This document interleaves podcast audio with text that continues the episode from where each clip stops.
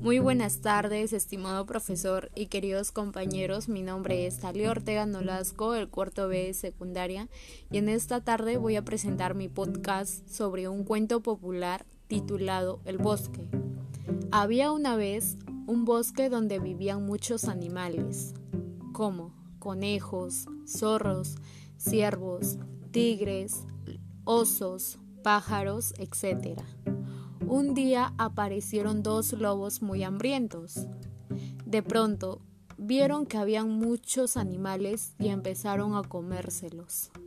Pero ya estaban cansados y pararon. Luego, los pocos animales que quedaban hicieron una reunión.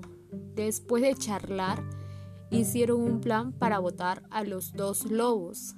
Y el plan funcionó.